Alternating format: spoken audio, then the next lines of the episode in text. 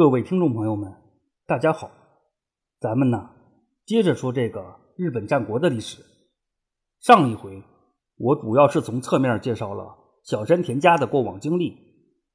由于这个小山田家主要是兴起并活跃于武藏国一带，因此也可以称其为是武藏小山田氏或是武州小山田氏。上回也提到过，这个武藏小山田氏。与平氏田山氏都是出自于坂东八平氏，正是因为这种关联，在镰仓时代的初期，这两个家族的联系还是很紧密的。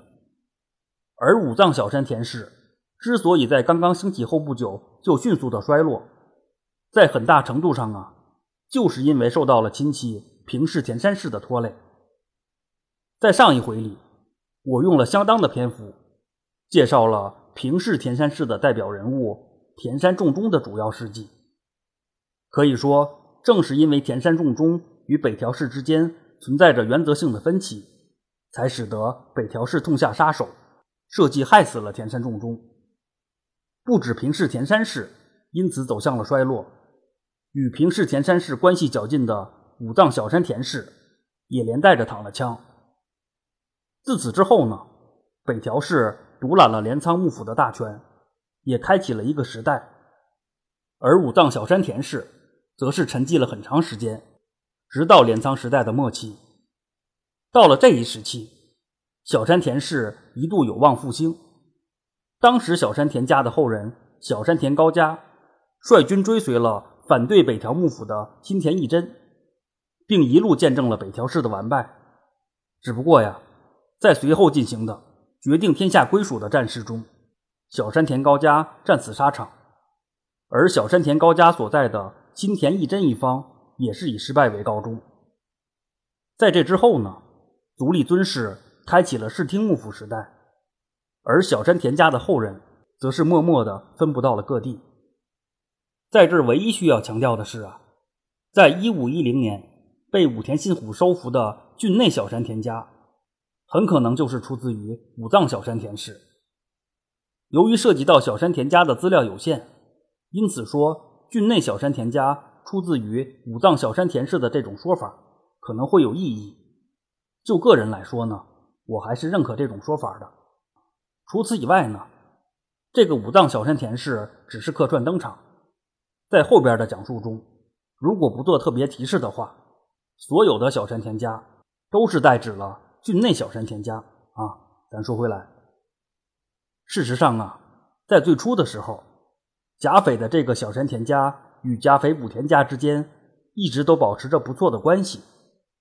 除了曾经联手抗敌以外，这两家早就有过联姻的历史。别的不说呀，武田信虎的爷爷武田信昌就迎娶过小山田家的女儿。想当年，在武田信昌。逐步打败基部氏的过程中，小山田家就站到了武田信昌一方。当时小山田家的当家人叫做小山田信长。为了表示双方亲密的关系，武田信昌迎娶了小山田信长的女儿。到了后来，小山田信长就迎来了自己的大外孙子，也就是武田信昌的次子武田信虎的那个叛逆老叔武田信惠。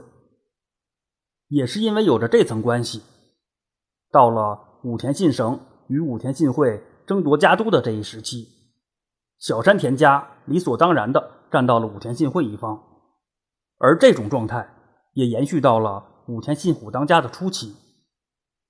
综上所述吧，应该说小山田家与加菲武田家还是颇有渊源的。虽说小山田家一时站错了队，可究其根源的话，也算是情有可原的。换句话说呢，小山田家与加菲武田家并不能算是不共戴天的对手。也是因此呢，小山田家与武田信虎的关系也就有了更多的可能性。之前也提到过，武田信虎最终是以联姻的方式再度拉拢了小山田家。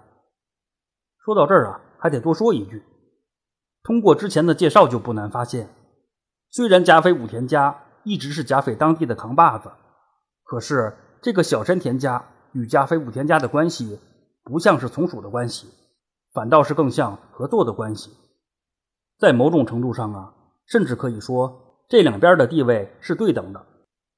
不管怎样吧，关于小山田家与加菲武田家的恩怨纠葛，咱就先介绍到这儿。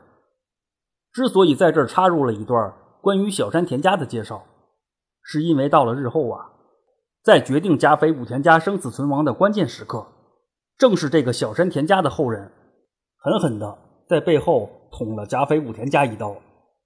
如果武田信虎知道将来有此一招的话，只怕不论如何呀，武田信虎也会灭了小山田家的。呃，当然，历史没有如果，而刚说的这些也都是后话，还要等些时候再讲。咱先说回到现在的时间线上，武田信虎把主攻目标锁定在小山田家，是在一五零八年年底的时候，到武田信虎基本搞定了小山田家。就已经是一五一零年三四月份的事情了。在这期间一年多的时间里，不止武田信虎在忙活，其他地方也都在各玩各的。而这其中，有以长尾为景最为活跃。或许是冥冥之中自有定数吧。作为日后的那对宿敌甲斐之虎与越后之龙的两位老爹，估计啊，武田信虎与长尾为景都是信奉着。孩子的教育是绝不能输在起跑线上的。这句话稍微引申一下，还可以说，孩子的拼爹也是不能输在起跑线上的。啊，当然，武田信玄和上杉谦信压根儿都还没有出生，可以说呀，他们连小蝌蚪都不是。我这样讲，无非是为了增加故事的精彩程度而已。但是不容否认的是啊，就在武田信虎开启了他的成长之路的同时。长尾为景也开始了自己的奋进之路。之前也提到过，一五零七年的时候，作为守护代的长尾为景高举下克上的大旗，一举干掉了主子越后的守护上山房能。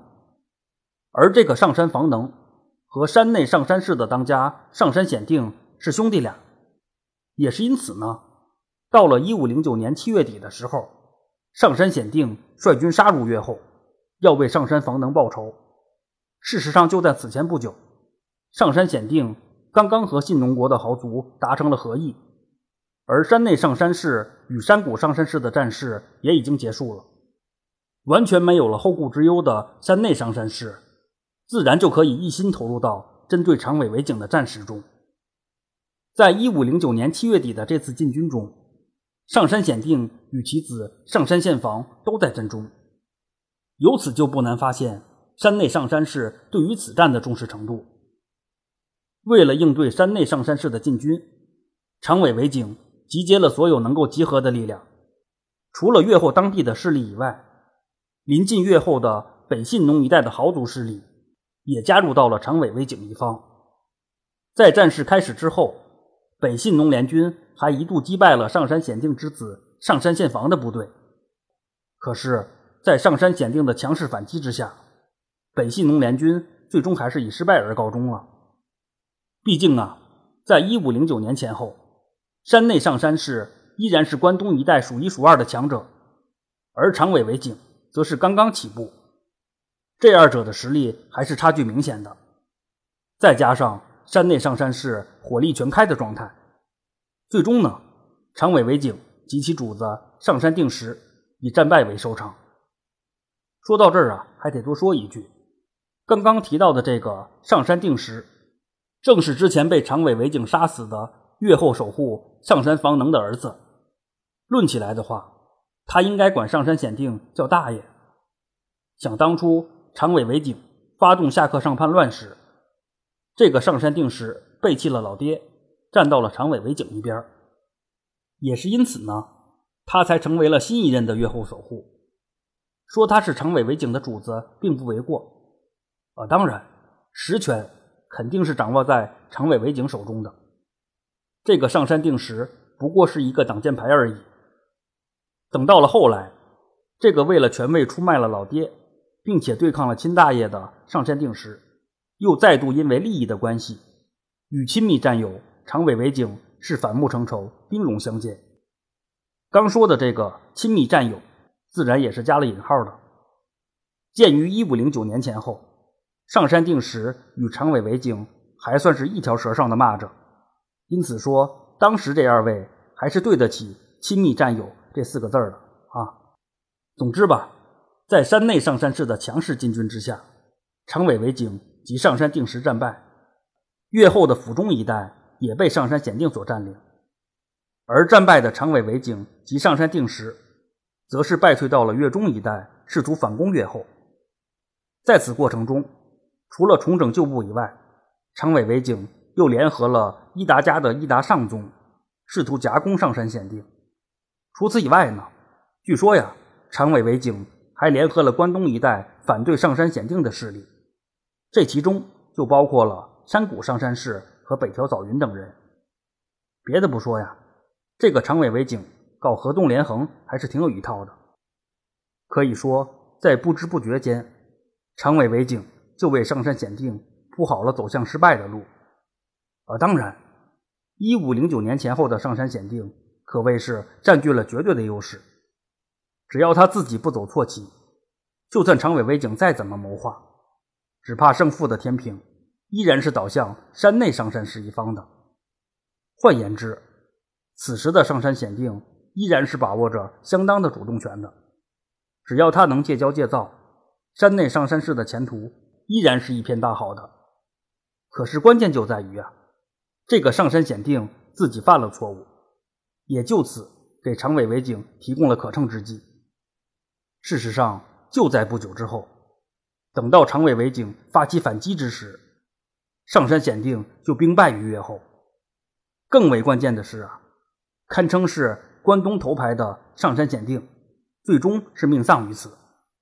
呃，当然，这些都还是后话，还要晚些时候再讲。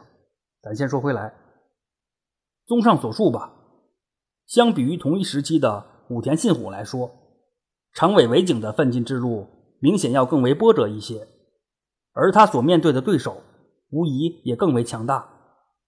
要打败如此强大的对手，总得要好好的准备一番。由于时间线的关系，关于长尾为景的故事就先介绍到这儿。关于他后续的故事，得等到下回再讲了。咱先把目光转到京都方面。事实上，就在武田信虎与长尾为景各自奋斗的一五零九年前后，作为全国中心的京都方面更是好戏不断。可以说，战争片儿、谍战片儿是接连的上映。作为积极的吃瓜群众。咱也有必要去一探究竟，而所有的这一切都和细川成员有关。之所以说有战争片是因为在一五零九年的六月中下旬，之前撤退到晋江的细川成员一方有意进军京都。细川成员的重臣三好之长在晋江的如意月附近列阵，对京都构成了一定的威胁。面对这种情况，大内义兴。及细川高国决议强势回应，派出大军针锋相对。在八月份前后，三好之长及其子三好长秀与幕府军进行了决战。经过一番大战之后，三好之长战败退兵，而三好长秀则是败退到了伊势国一带。最终呢，这个三好长秀也是死在了伊势北田家的手里。而细川成员反攻京都的行为。也就此告一段落了。在意识到正面战场胜算不大以后，细川成员又动起了歪脑筋。前边提到的谍战片正是出自他的主意。啊，当然，与细川成员一并流落到晋江避难的前任幕府将军足利义成，应该也是参与其中的。就在一五零九年的十月底，幕府方面传出了一个爆炸性的新闻：时任的幕府将军。足利义才遭到了忍者的暗杀。据说呀，这个足利义才受伤有二十多处。一般来说呢，类似这种事件的结果，无非就是幕府将军当场死亡，亦或者是幕府将军坚持了几天之后不治身亡。可是有意思的是啊，这个足利义才虽然受伤多处，可是并没有危及到生命。说到这儿啊，还得插句闲话。能把足利义才伤成这样还不致命，这个行刺的忍者真的是个不可多得的人才。真怀疑啊，细川成员只是想要吓唬一下足利义才啊。不管怎样吧，这起暗杀事件的幕后黑手正是细川成员及足利义成，这应该是确定无疑的。而足利义才命不当绝，这也是毋庸置疑的。可以说，经过了这两番的折腾以后，细川成员基本上就是黔驴技穷了。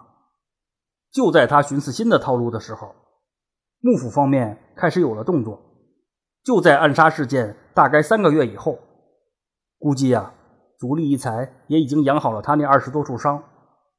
幕府方面开始了打击足利义城及细川成员的军事行动。就在一五一零年的一月底。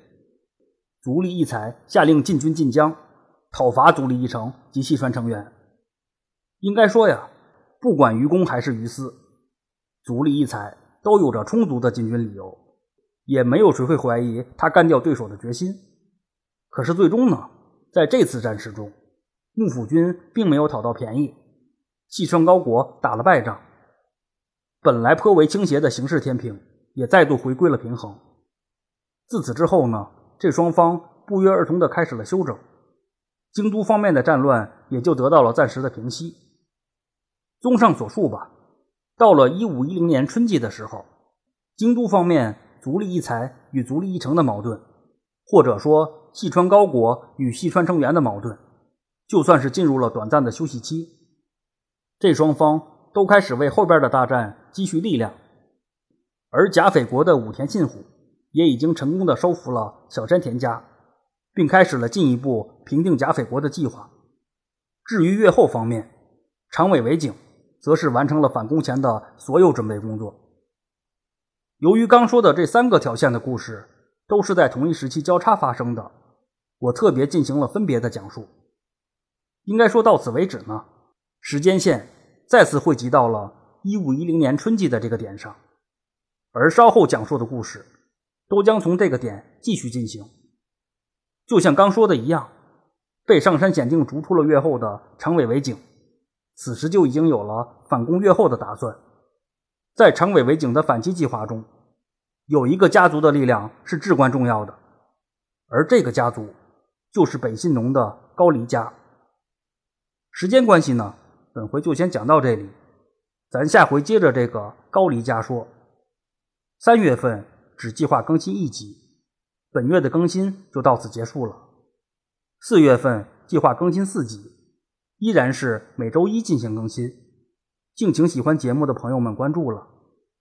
感兴趣的可以微博关注“闲着没事做自己”，戴尔话音，我会同步更新相关的节目资讯。谢谢您的收听。